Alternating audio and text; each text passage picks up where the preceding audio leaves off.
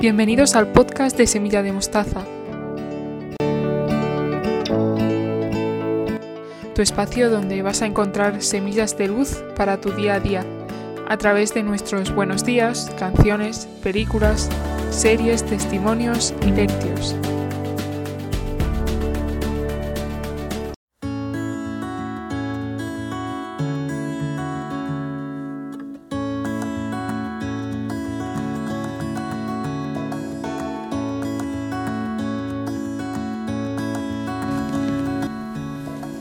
La mayoría de nosotros nos alegramos cuando alguien nos hace un regalo, sobre todo si ha considerado nuestros gustos y necesidades al pensar en el obsequio. Navidad se ha vuelto un tiempo en el que es común hacer intercambios de regalos, recordando el mayor intercambio de amor que Dios hizo con la humanidad en la encarnación de Jesús.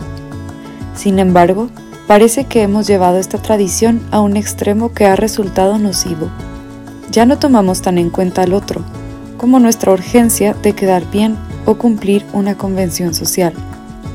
Nos hemos hecho demasiado materialistas y hemos perdido el cuidado por lo que consumimos, al grado que importa más que sea barato para nuestros bolsillos, aunque resulte caro para nuestro planeta y las futuras generaciones.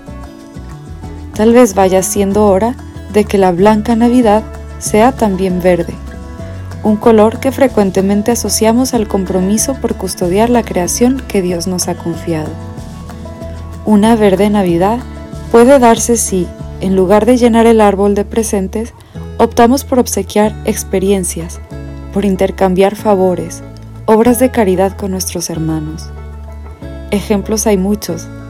Cuidar al bebé de un matrimonio joven, limpiar la casa de un enfermo, invitar a comer o al cine a quien se siente solo, llevar de paseo a unos niños.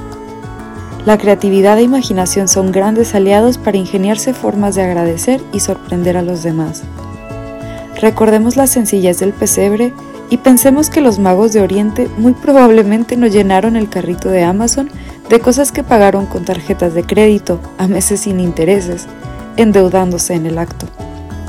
Tampoco hicieron regalos pensando en la imagen que proyectarían al mundo, sino que dieron oro, incienso y mirra con la intención de reconocer a Jesús como el Mesías, Dios hecho hombre. Que nuestros regalos esta Navidad no desdigan lo que somos y estamos llamados a ser.